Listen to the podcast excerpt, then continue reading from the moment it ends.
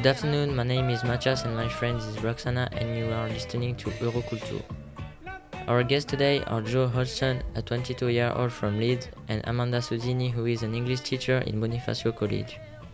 We have invited you because we are creating a European radio news program. This program will help our listeners understand what the European Union is and what European initiatives there are at school. Of course, Brexit is a topical issue. Would you agree to answer some questions about Brexit? Yes. Of course. My first question is How long have you been living in Corsica? Um, I've been living in Corsica since last September, so four months now.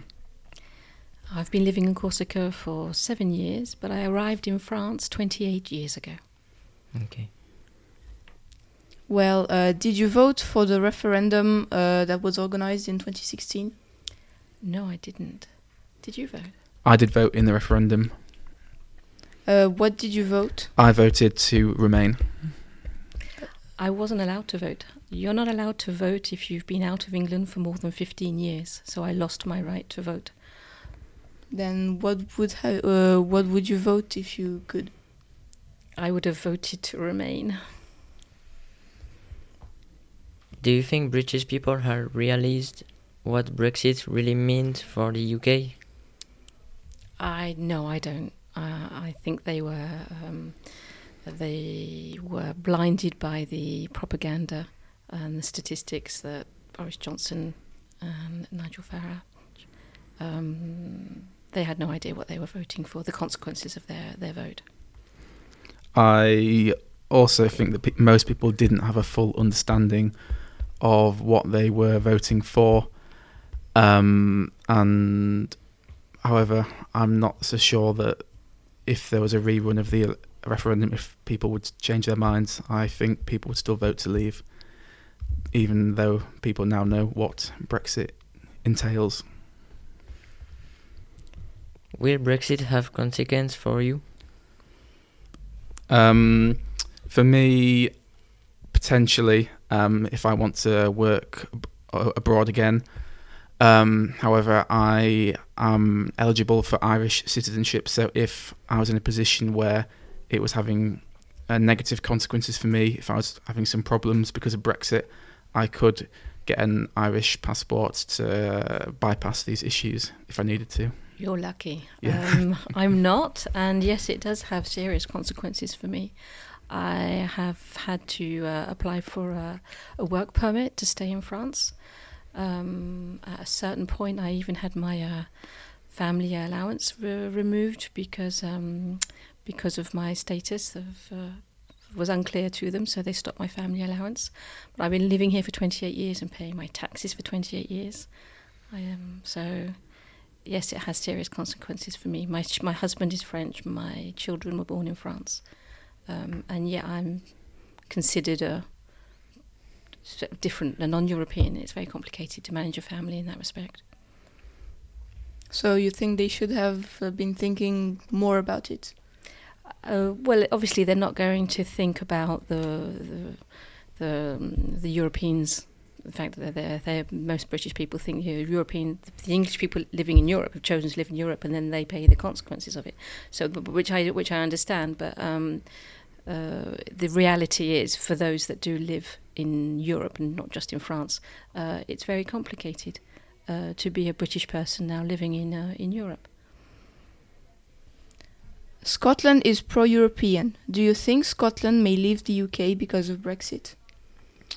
Um, I think it's quite possible there'll be another referendum on Scottish independence. However, I don't think they'd leave because all the arguments from the first referendum remain, all the negatives for Scotland leaving. Plus, if they were to leave, they would then have to apply to join the EU, which Spain would be very un- would be unlikely to be in favour of because of the Catalonia situation, and also they'd be then tied in to having to join the euro, which the prospect of that I think would be very unpopular in Scotland as the British people in general have a very negative view of the euro currency. So the prospect of leaving and then having leaving Britain, leaving the pound, and then having to join the euro, I think that would put a lot of people off um, leaving the UK. So I think maybe there'll be a second independence referendum, but I don't think Scotland will vote to leave the UK.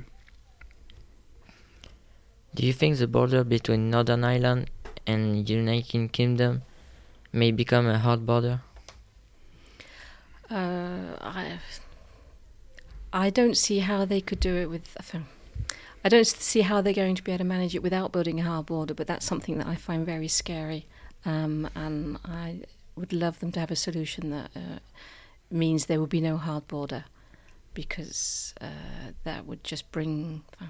People are scared that it will bring back uh, all the animosity that used to exist between the north and south. Um, and so nobody wants to go there again. I don't think there'll be a hard border. I think what's more likely is that there'll be some kind of border between Great Britain and Northern Ireland.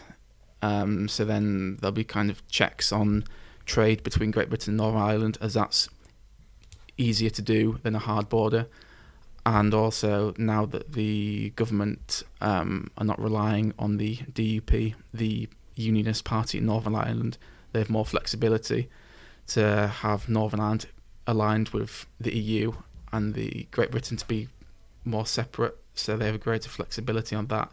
So I think there probably won't be a hard border, but then that would mean there will be some kind of administrative border between Great Britain and Northern Ireland, which would then be unpopular with a different set of people. So Mm.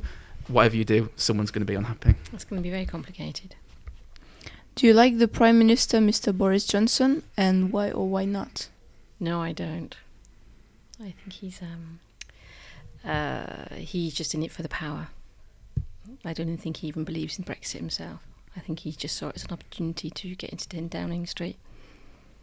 Um, I tend to agree. He generally seems to do and say whatever he thinks will be popular or useful to him at any given time.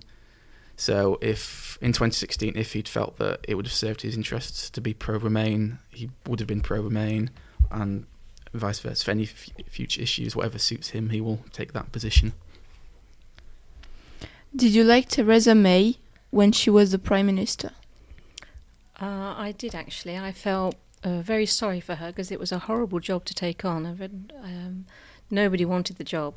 Um, and since she voted pro Remain but actually had to enforce the, the Brexit voting, that was a very hard job to do. Um, so I actually admired her.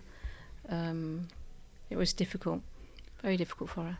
Um, I agree. Um, after the election in 2017, she was in an impossible position pretty much because the way Parliament was composed at that point, it was there was no majority for anything, and there was no way to move forward at that point. So she was in an impossible position because she couldn't please both sides, and there weren't any people who were willing to compromise on either side. So it was a very difficult position.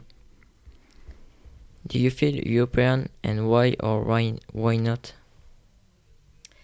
Uh, I am very European. I've been here for such a long time, and I've worked in backwards and been backwards and forwards in both countries, working, studying. Um, so yes, I feel very European. Um, I'm British, but I'm European. I'm very proud to be British, but I'm European. Uh, I would say that I don't feel European, and I wouldn't. ev- I wouldn't say I British either. Really, I'd say I feel English, and then maybe British, but not European. I think that is one of the main reasons why the uh, Britain voted to leave is because in in the UK most people don't have a European identity. I was reading a thing that was saying that only the UK and Greece are places are the only two countries in the EU where people actively deny being European. They will, if you ask them, "Are you European?" They will say, "No, I'm not European." So I think I don't have a negative view of Europe, but at the same time, I don't feel European. How do you imagine the United Kingdom after Brexit? Do you think it's going to change? Ah, yes. Um, of course, its changes have already started. Um, I can't see it being a very positive for, for the United Kingdom. Um, the taxes are going to be more expensive, import taxes.